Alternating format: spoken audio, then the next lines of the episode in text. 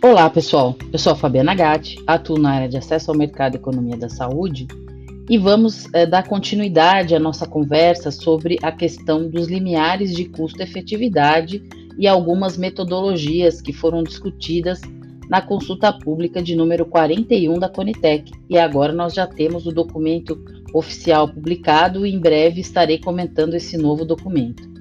Mas para a gente dar continuidade aqui, eu havia prometido de falar a respeito do valor estatístico de uma vida, que vem do inglês Value of a Statistical Life. Esse valor ele pode ser obtido por métodos variados, como a renda média do indivíduo acumulada ao longo da vida, e quando não disponível para o contexto em análise, ele pode ser estimado a partir de um valor obtido em outro contexto e sua relação com a elasticidade da renda per capita do país em análise.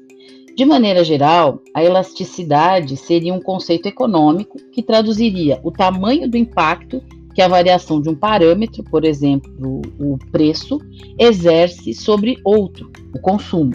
No caso da elasticidade de um ano de vida ou do VSL, de acordo com a renda, em cenários de baixa elasticidade, ou seja, uma elasticidade menor do que 1, um ano de vida seria um bem essencial, tendo a sua demanda pouco afetada pela variação de renda.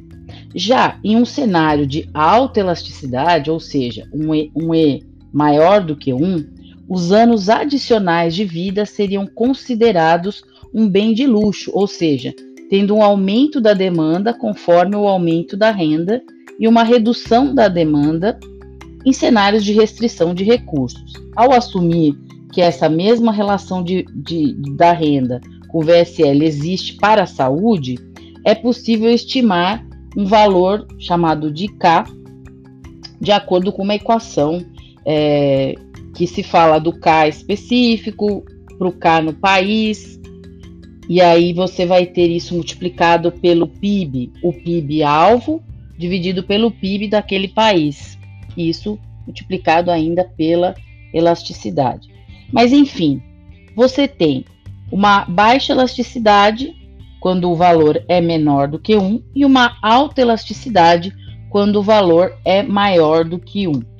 E esse valor maior do que 1, ele significa que passa-se a ter uh, os anos adicionais de vida como um bem de luxo, o aumento da demanda conforme aumento a minha renda.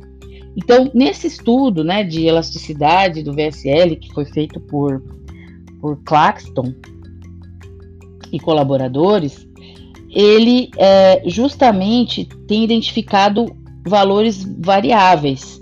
E isso vem de um cenário de baixa elasticidade, né, para uh, um de maior elasticidade, ou seja, na faixa de 0,7 a 0,9, né, e acima de 1. Essa variação, né, apesar dessa variação, o consenso é, vigente seria de que a elasticidade da renda sobre essa, esse valor estatístico de uma vida é, mais adequado seria comumente de valores de elasticidade maior do que 1. Os dados disponíveis em 2013, né, de acordo com o estudo de Woods, estimaram o limiar de 3.210 dólares a 10.122 dólares por quali, que seria o equivalente a 0,2 de 0,2 a 0,6 PIB per capita para o Brasil, ou seja, valor bem baixo, né? Por quê? Porque está atrelado também à questão de renda, né? Muito bem, gente. Só para a gente ter então é, essa ideia, né?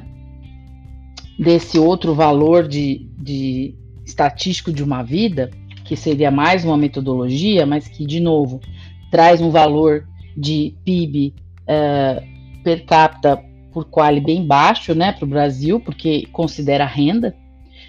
É, vamos falar um pouco mais de outros, outras nas próximas, nos próximos episódios do, da questão do custo de oportunidade é, por uma abordagem mais global.